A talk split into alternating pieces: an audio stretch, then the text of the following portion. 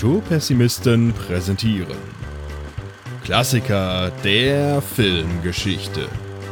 Diesmal und täglich grüßt das Murmeltier.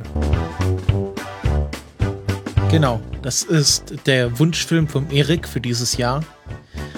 Äh, und ich würde mal zu Anfang sagen, Erik, warum hast du diesen Film für den Februar gewählt? Ja, weil er wunderbar in die Zeit passt halt mit ist ja quasi 2. Februar spielt das ganze Jahr und ja, es ist einfach so ein wunderbarer Film, den wollte ich mal bespre besprochen haben. Genau. Ich werde jetzt eine kleine Zusammenfassung des Inhalts geben, um euch mal so ein bisschen auf Laufenden zu bringen. Wir hoffen natürlich, dass ihr alle schon den Film als Hausaufgabe sozusagen gesehen hat, aber wer seine Hausaufgaben nicht gemacht hat oder vom Nachbarn abgeschrieben hat, dem äh, gebe ich mal eine kurze Übersicht. Also äh, Ganz grundlegend geht es in dem Film um den Wettermann Phil, der in äh, einem äh, Fernsehsender in Philadelphia, nee, doch, Philadelphia arbeitet. Und äh, das vierte Jahr in Folge den ähm, Groundhog Day in Paxatony, ähm, Paxatony, Pennsylvania, äh, ja, covern muss, also so, darüber berichten muss. Und er geht dort mit seiner Producerin und dem Kameramann, äh, ja, fahren sie dorthin und äh, er hat keinen Bock. Er ist etwas eitel, etwas egozentrisch und ja, möchte eigentlich auch von diesem Fernsehsender weg. Er fühlt sich da ein bisschen klein gehalten und äh, sieht sich zu größerem bestimmt und ähm, ja, muss dann über diesen ähm, Groundhog Day berichten und dann wollen sie abends wieder wegfahren, aber dann kommt ein Blizzard und äh, sie müssen die noch eine weitere Nacht in Paxatoni verbringen. Und am nächsten Morgen stellt äh, Phil fest, dass es wieder der 2. Februar ist, also Groundhog Day. Und da beginnt halt äh, dieses Spiel, dass äh, er den 2. Februar immer wieder durchleben muss, immer wieder den gleichen Tag und äh, ja, das in verschiedenen Versionen macht. Zuerst hat er so eine Art äh, es gibt keine Morgenattitüde, also er trinkt viel, er raucht viel, er isst viel, äh, rast mit seinem Auto durch die Stadt und macht halt alles das, was man halt sonst nicht machen würde. Äh, dann versucht er, dadurch, dass er an vorhergehenden Tagen ganz viele Informationen über bestimmte Frauen erhält, ähm, ja, die dann in den nächsten Tagen ins Bett zu bringen, wo er sagt, ah, ich kenne dich doch, wir waren auf, gemeinsam auf der Schule. Und äh, das klappt dann auch ganz gut. Und dann merkt man halt schon, er hat irgendwie Gefühle für seine Producerin, und will die, äh, ja, will, will sie rumkriegen, wenn man das so sagen kann. Und ja, äh, braucht halt ganz viele Anläufe und er schafft es nie, weil er irgendwas immer vergeigt und versucht halt sich alles zu merken. Sie mag keine weiße Schokolade, sie mag irgendwie keinen Schokoladenfatsch. Ähm, also versucht er so eine Art perfektes Date hinzukriegen, ohne die üblichen Fettnäpfchen, die man halt sonst hat beim ersten Anlauf.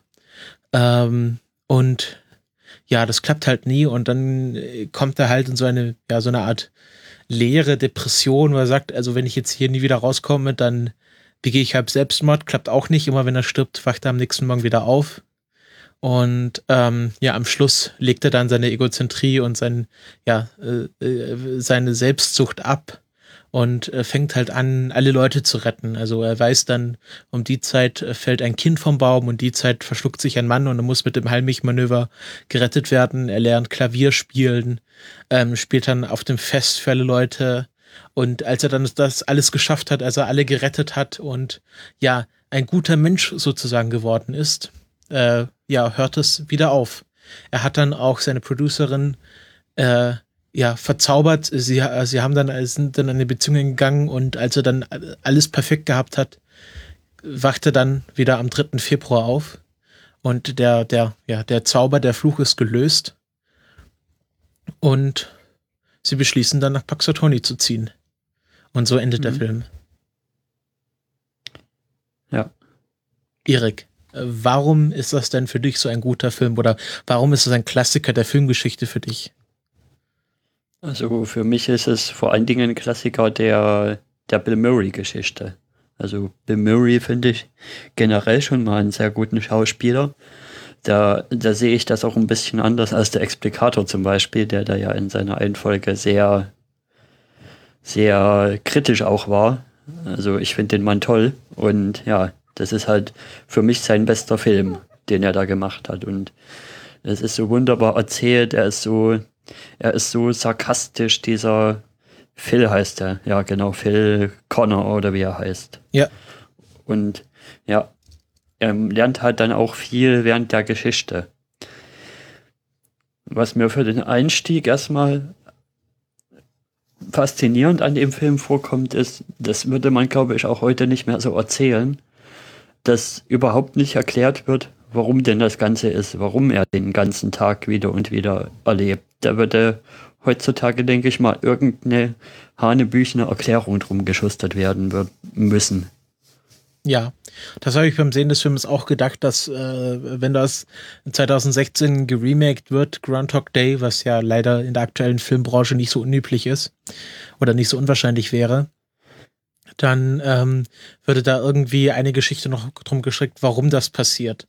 Und das, finde ich, macht, macht diese, die Einzigartigkeit dieses Filmes aus, dass überhaupt nicht auf die Mystik dahinter ähm, eingegangen wird. Dieses, äh, dieser Zeitloop ist äh, nur ein, ein, ein, Mittel, ein, ein Werkzeug, um diese Geschichte zu erzählen, aber spielt in sich keine Rolle. Und das finde ich so schön, dass da keine Erklärung dafür gegeben wird, sondern man sich nur auf die Person äh, in diesem Zeitloop äh, konzentrieren kann. Ja, und wie sie, wie sie wächst und wie sie lernt und wie sie so langsam mit der Situation umgeht. Das ist schon sehr gut gemacht. Also von der Anlage her ist es ja auch so ein bisschen in einigen Stücken ähnlich zu Die Geister, die ich rief, zum Beispiel. Da haben wir ja auch so ein, da spielt er ja auch so ein Medientyp, der, der eigentlich, ja, da ist es ein bisschen mehr aufs Geld fixiert und sowas und auf Ruhm und ja, aber er ist eigentlich trotzdem so ein Arschtyp, der dann von, von den Geistern der Weihnacht halt heimgesucht wird. Und hier muss er halt wieder immer und immer wieder denselben Tag durchleben und dann, um dann seine Lehren zu ziehen. Ja. Ähm, ist, äh, der Film ist nach äh, Ghostbusters entstanden, was ja also eine der, eine der, der großen Durchbrüche für ihn war. Also mit Ghostbusters, da, dafür kennt man halt Bill Murray, äh, und äh, weißt du, wer der Regisseur von äh, Groundhog Day war? Äh, Habe ich jetzt nicht geguckt. Harold Ramis. Ähm, den äh, kennt man als Dr. Egan Spengler aus den Ghostbusters und ist auch, ja, Lebensfreund oder also äh, war, war Zeit seines Lebens, ist er leider schon gestorben. Ähm, äh, ein, ein, Freund von Bill Murray und ähm, ich glaube, der Film ist auch so einzigartig deswegen geworden, weil die beiden sich schon so gut gekannt haben und so gut verstanden haben, eben durch ihre Arbeit äh, bei Ghostbusters. Ja, das kann sein. Ja, das kann gut sein. Ja. Ähm, Wie hast du den Film gesehen? OV, Englisch, äh, Deutsch? Äh, natürlich OV. Äh, ich habe mal ganz kurz in die Synchro reingehört, äh, weil ich gesehen habe, dass, äh, dass die Synchro von Andreas Elzholz gemacht wurde. Also die Stimme von Bill Murray. Und da kann ich mal eine ja. Anekdote erzählen. Ich habe ganz früher gedacht, also als ich noch keine Ahnung von Filmen hatte, dass äh, Tom Hanks und Bill Murray die gleiche Person sind. Ähm, weil ähm, ja, ich glaube, Tom Hanks hat mal in so einer Komödie mitgespielt, wo er Polizist ist und sein Partner so eine Bulldogge. Und ähm, ja, irgendwie, also irgendwie sahen sie sich Meinst halt. du mein Partner mit der kalten Schnauze? Ja. Und irgendwie sahen die sich halt ein bisschen ähnlich damals, als ich noch äh, jung und unerfahren war. Und ich glaube, das wird auch dadurch verstärkt, dass Andreas Elsholz äh, sowohl Bill Murray synchronisiert als auch Tom Hanks. Und ich habe halt äh, früher gedacht, dass Tom Hanks in Groundhog Day mitspielt oder die Hauptrolle spielt. Mhm. Weil ähm, das ist auch so ein Film, den, ja, äh, eine der wenigen Filme, über die meine Mutter spricht. Meine Mutter hat sehr wenig mit Filmen zu tun, aber Groundhog Day kennt sie, äh, weil meine Tante, die nach Amerika gezogen ist, auch in Pennsylvania wohnt und gar nicht so weit weg von Paxatoni. Und als sie sie mal besucht hat, also als sie noch jünger war, als sie noch nicht geboren war, dann waren sie, glaube ich, auch mal in Paxatoni. Ich weiß sogar, ich glaube, vielleicht sogar am Groundhog Day. Auf jeden Fall äh, kennt sie diese, diese, dieses Paxatoni Groundhog Day Geschichte. Und ähm, deswegen kenne ich auch diesen Film schon ganz lange. Ja. Ja, bei uns gehörte das auch immer so zum Fernsehritual mit dazu. Also schon seit Kindheitsbeinen an kenne ich den Film. Der, ja. der wurde, glaube ich, auch ja vor einiger Zeit immer zu der, zu der Februarzeit halt auch dann im Free TV ausgestrahlt. Ist heute, glaube ich, nicht mehr so. Mm, Ja, auf Pro7 wird er manchmal noch ausgestrahlt. Also so ein typischer Pro7-Film. Ich finde, ich habe mir jetzt noch mal die Woche noch mal mit, mit der Synchro angeguckt und die finde ich auch gut gemacht. Also Ja. der kommt noch aus einer Zeit, wo man sich noch Mühe für die Synchros gegeben hat. Also ob die Qualität der Synchros generell nachgelassen hat, kann ich jetzt nicht so beurteilen. Aber ich sag schon, also so, das war schon eine gute Synchro. Und das sind ja auch ähm, Schauspieler, also Chris Elliott, den, ähm, den kennt man vielleicht, also ich kannte den aus How I Met Your Mother. Der hatte den Vater von Lily gespielt. Ähm, und ja, ich fand gerade diese Achso, das ist der Kameramann, oder? ja, genau. Ähm, ich fand, um so ein bisschen kleine Kritik an dem Film zu üben, ich fand seine Figur doch etwas, äh, doch etwas, äh, ja, äh, fehl am Platz. Also er war immer so der ganz komische und der ganz lustige. Und ähm, es, der Film ist ja nicht so, es ist ja schon eine Komödie, aber nicht so brüllend komisch, sondern eher so schmunzelnd und charmant. Ja, Und der da ist nicht so plattlustig. Genau, da finde ich, dass, dass die Figur von, also wie heißt der Kameramann, ähm, Larry, dass der ein bisschen rausfällt. Hm? Ja, macht er auch, finde ich aber irgendwie nicht so schlimm. Also, Ja, wenn du jetzt anguckst, dass das ja die Medienbranche ist, da sind ja schon ein paar, ja, ein paar verrücktere Vögel mit drin. Das, das kann ja schon durchaus sein. Ja. Und, und ich kann mir auch vorstellen, dass die den einfach als Comic Relief noch mit reingenommen haben, damit, damit die Kinder auch mal was zu lachen haben. ja, ja. Ähm, und ich finde, dass, dass Bill Murray in diesem Film äh, schon dieses äh, Traurige auch hat. Also ich habe jetzt neulich ähm, The Life Aquatic with Stephen Sisu von ähm, Wes Anderson gesehen. Ich weiß nicht, ob du den Film kennst. Also äh, Wes. Anderson ist ja auch so ein Regisseur, der sehr gerne mit Bill Murray arbeitet. Und in The Life Aquatic spielt er einen, äh, einen Unterwasser-Dokumentarfilmer, der Mhm. auch so ein bisschen arrogant ist, aber was halt dieses, dieses typische Feature von Bill Murray ist, dass er so der traurige Clown ist, also dass er ein, eine sehr äh, melancholische Rolle hat, aber doch lustig ist. Und immer so ein Ja. bisschen zynisch auch. Also, ja, also dieses, dieses zynische, das ist schon ein Markenzeichen von Bill Murray. Also der best, das beste Zitat aus diesem Film ist, d- do you go to the, the Groundhog Dinner to, tonight? Und er sagt dann, no, I had Groundhog for lunch.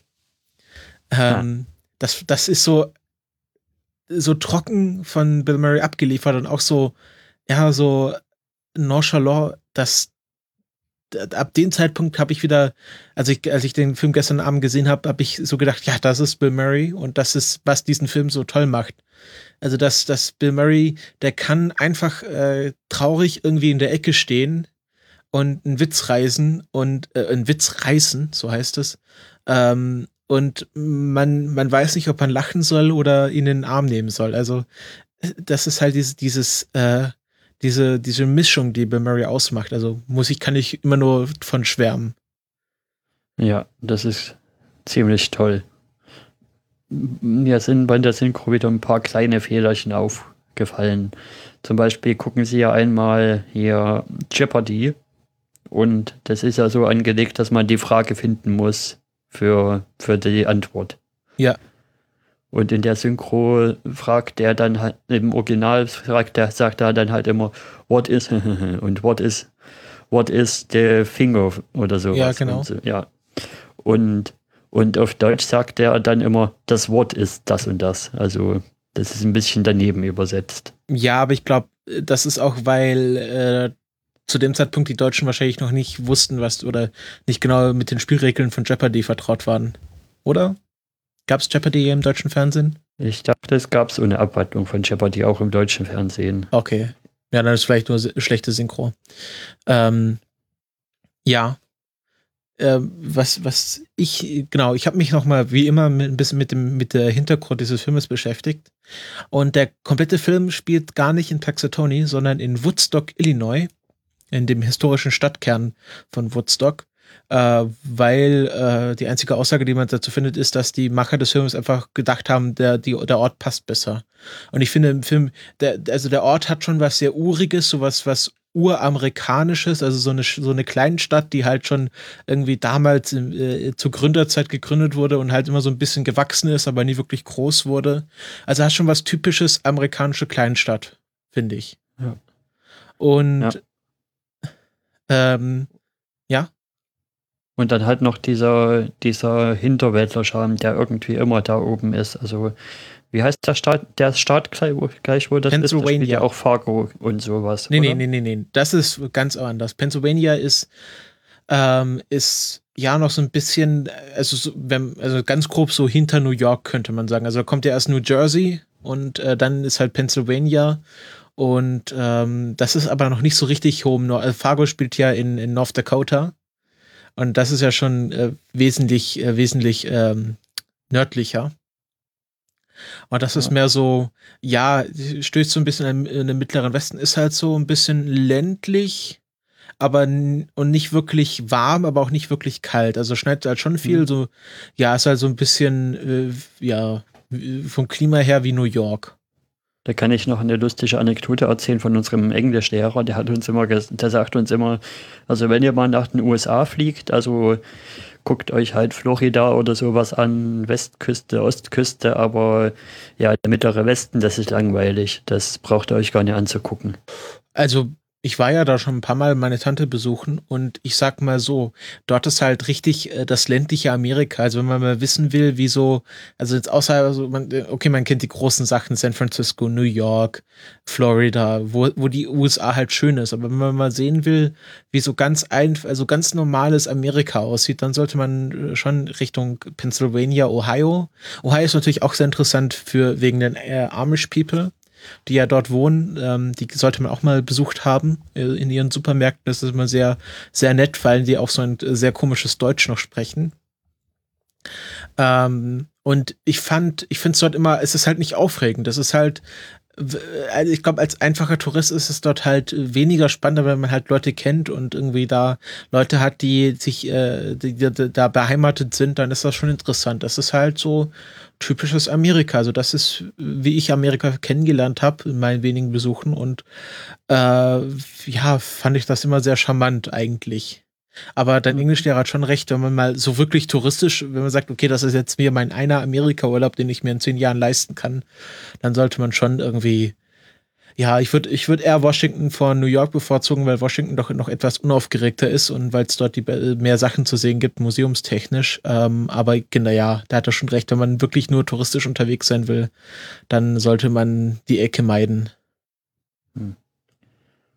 Und dieses Groundhog-Ding gibt es also wirklich. Das ist jetzt nichts, was der Film sich ausgedacht hat. Nein, das nein, wird das, wirklich das, jedes das, Jahr in den, in den USA abgefeiert. Äh, das ist, ähm, das gibt's wirklich. Äh, warte, ich hole mir gerade nochmal den Artikel Groundhog Day. Äh, das ist eine Tradition, ähm, ja, die es schon sehr lange gibt und das sieht da auch wirklich aus. Ich habe mal ein Foto der Wikipedia und das ist halt, die haben halt diesen Gobbler's Knob ähm, also diesen Bau von Phil äh, wirklich sehr eins zu eins nachgebaut und da stehen auch die alten Herren mit ihren Hüten äh, oder mit ihren Zylindern und lesen halt aus dieser Schriftrolle vor. Also das haben sie schon sehr genau rekreiert. Aber ich glaube, die Trefferwahrscheinlichkeit von Phil ist, glaube ich, um die 38 Prozent. Okay. Und wie ist das nochmal gemeint? Wenn er seinen Schatten sieht, gibt es sechs Wochen mehr Winter? Genau, wenn er seinen Schatten sieht, äh, gibt es sechs Wochen. Also es wird dann so ein bisschen ins, inszeniert. Also ich glaube, jeder, der da mitmacht, weiß, dass es eigentlich völliger Schwachsinn ist und nur noch Tradition. Ähm, hat man in dem Film gesehen. Also der, der, der, der Vorsteher redet halt mit Phil und Phil verrät ihm dann, ob er seinen Schatten gesehen hat. Und äh, dann, dann sagt er halt, äh, ja, äh, dann, äh, dann liest er halt diese traditionelle Schriftrolle vor und sagt, okay, sechs Mal äh, Wochen Winter. Sechs Mal Wochen Winter, genau. Äh, sechs äh, Wochen Winter noch, genau. Und da kommen halt wirklich ganz viele Leute. Also da steht laut Wikipedia jede, also Paxatoni hat 5000 Leute und an Groundhog Day verdoppelt sich mal die Einwohnerzahl von Paxatoni. Ja. Ähm, ich finde es sehr schön, man erkennt noch, dass es in Woodstock gedreht ist, weil es gibt eine Szene, wo man im Hintergrund äh, ein Geschäft äh, sieht, wo drauf steht Woodstock Ju Jewelry. Jewelry. Ähm, fand ich sehr lustig, wenn man das weiß, dann erkennt man das dort auch, ähm, dass, dass das nicht in Paxatoni gedreht wurde. Und äh, in Paxatoni ist auch dieser Gobbler Snob, also, also im Film sieht es ja so aus, als wäre das irgendwie ein Stadtpark mitten in der, im, im Ort, wo Phils Bau ist. Und ähm, in, in, der, äh, in der Realität ist dieser Gobbler Snob äh, irgendwie zwei Meilen außerhalb von der Stadt. Also das ist wirklich da mitten auf dem Acker. Mhm. Und ähm, ich glaube, deswegen haben sie sich einfach für Woodstock entschieden, weil man dort diese ganze Stadt in den Film inkorporieren kann. Ja. Sehr interessant. Ja. Ähm, was, was wollen wir, äh, also was ich noch entdeckt habe, ich habe mir auch mal so die Kritiken durchgelesen und es gibt mhm. eine sehr schöne Geschichte, dass ähm, der, wer hat das gesagt? Genau. Äh, Dessen Ho von der Washington Post hat damals eine Review für, äh, ja, für die Zeitung geschrieben und hat gesagt, der Film ist zwar gut, aber er wird niemals in ähm, den nationalen Filmschatz der Library of Congress aufgenommen. Also jedes Jahr wählt die Library of Congress äh, Filme aus, die halt zum, äh, ja, zum nationalen Filmschatz der USA gehören. Und dann wird halt eine, ein, dieser Film quasi archiviert und äh, ja, wird als also zum Nationalgut der USA aufgenommen. Und ähm, er hat gesagt, okay, der Film ist nicht gut, oder hat es halt so als Metapher genommen. Er wird jetzt halt nie irgendwie äh, besondere Ehre erfahren. Aber 2006 wurde dann tatsächlich Groundhog Day äh, in den Filmschatz der USA aufgenommen. Ja. Das fand ich eine sehr schöne Ironie der Geschichte. Ähm, und dieser, dieser Filmschatz ist an sich auch noch sehr interessant. Denn die Geschichte ist ja, dass ähm, dass äh, beim ersten, also die haben damit 1989 angefangen und einer der ersten Filme, der aufgenommen werden sollte äh, oder aufgenommen wird, äh, war Star Wars Episode 4, eine neue Hoffnung. Und äh, der ist ja bis heute noch nicht dort archiviert. Weißt du warum? Äh, weil es die Originalkopien nicht mehr gibt, oder? Ähm, die gibt es schon noch, aber äh, LucasArts hat sich geweigert, die der Library of Congress zur Verfügung zu stellen. Also äh, die, um da aufzugenommen, also um da archiviert zu werden, braucht man halt einen Archivprint und das muss der sein, der auch so im Kino war. Also es muss die Kinofassung des Filmes archiviert werden, kein Director's Cut oder sowas. Und zu dem Zeitpunkt gab es halt schon Special Editions. Ja, wegen diesen Specialized Versions. Ach so, ja, genau, das, was genau, Tim erklärt hat. Genau. Und ähm, De und deswegen ist bis heute, ähm, also äh, Lucas Arts hat dann gesagt, okay, könnt ihr hier diese Special Edition archivieren, aber die Library of Congress hat gesagt, nein, wir brauchen die Originalfassung von 1973, soweit ich mich erinnere. Und ja, deswegen ist bis heute zwar offiziell aufgenommen in die Liste der, des National Film Preservation Board, ähm, aber nie wirklich archiviert worden. Und ähm, ja. was dieses, äh, der, der, der letzte Aufnahme was hier bei der IMDb ist, ist ähm, von 2014. Und da sind ein paar sehr interessante Filme dabei. Zum Beispiel The Big Lebowski, ähm, Ferris macht blau. Ähm, was haben wir noch? Genau, der Soldat James Ryan, was ich sehr zügig finde für so einen Film, weil die meisten Filme sind etwas älter. Ähm, genau, und Charlie und die Schokoladenfabrik, der, der, der erste Film von 1971. Ähm, und das finde ich ein sehr interessantes Projekt, also dass da wirklich die Library of Congress die Filme archiviert und äh, denen so einen hohen Stellenwert zukommen lässt. Ja, das finde ich auch, das zeigt nochmal, wie Filme mit den Altern zum Teil nochmal eine andere Bedeutung kriegen oder ja, einen anderen Impact. Wie zum Beispiel halt der Big Lebowski, den es ja jetzt schon länger gibt eigentlich, aber der halt mit der Zeit auch noch mal mehr an Kultstatus gewonnen hat. Ja, da bist du sogar ganz auf einer Linie mit Roger, Roger R. E, äh, Roger Ebert, so spricht man dann aus. Ähm, das ist dieser berühmte Filmkritiker gewesen. Und der hat ähm, erst äh, Groundhog der erst so eine mittelmäßige Bewertung gegeben, aber hat, hat dann, als er nochmal irgendwann eine Liste mit den 100 besten Filmen des 20. Jahrhunderts, ich weiß nicht ganz genau, für irgendwas hat er da nochmal Groundhog Day sich nochmal mit dem kritisch auseinandergesetzt. Und ähm, er hat dann gesagt, ähm, er hätte den Film damals unterschätzt und äh, nach mehrmaligem Schauen ähm, hatte doch, hat er doch dann die Vorzüge von Groundhog Day äh, gesehen das finde ich auch interessant, dass so ein berühmter Filmkritiker wie äh, Roger Ebert ähm, ja auch, auch zeigt, dass man seine Meinung nochmal ändern kann und dass auch Filme erst nach mehrmaligem Schauen ihre richtige Wirkung entfalten kann. Und ich finde, gerade Groundhog Day, da der Charme entwickelt sich erst, wenn man wirklich den Film sehr aufmerksam und mit sehr viel, ja, äh, Pathos oder mit sehr viel äh, Fokus schaut. Ja, dadurch, dass der Tag auch so oft in dem Film wieder und wieder gezeigt wird, entdeckt man auch jeden Tag, jedes Mal, wenn man schaut, wieder was Neues. Ja. Sehr, Ähm, sehr schön. Genau. Das äh, soll es dann auch gewesen sein für den Filmklassiker im Februar, beziehungsweise den Filmklassiker auch für den März. Ähm, Oder auch, ja, für, Für den immer. Filmklassiker halt. Genau, wir wollen, das können wir hier gerade an dieser Stelle nochmal ankündigen, wir wollen auch den Filmklassiker eine eigenes, ein eigenes Format zukommen lassen. Und deswegen wird, werden äh, die Filmklassiker ab sofort quasi als eigener Podcast veröffentlicht. Ähm, ja, das, ist- das läuft dann so, dass es dann einen Podcast gibt, der heißt Kulturpessimisten Filmklassiker. Da kommen wie gewohnt ähm, jetzt erstmal erst in zwei Monaten, aber dann, wenn wir wieder normal arbeiten, wenn das Abitur von Erik vorbei ist, wie gewohnt monatlich die Filmklassiker und es wird alles so weiterlaufen, aber halt als eigener Podcast. Das wird dann auch Ja, nochmal alles genau. verlinkt und vertwittert, damit ihr dann auch die entsprechenden Feeds findet. Da sind wir dann auch etwas freier mit, mit vielleicht Gästen oder ja, Genau. kann man auch mal etwas, etwas gewagtere Projekte angehen. Und das kennen wir ja auch schon aus dem Fernsehen quasi, dass, dass in gewissen Shows Rubriken entwickelt werden und die dann irgendwann ausziehen, wenn sie groß genug sind. Genau. Und nächstes gibt dann Kulturpessimisten das Duell um die Welt. Nein. Okay.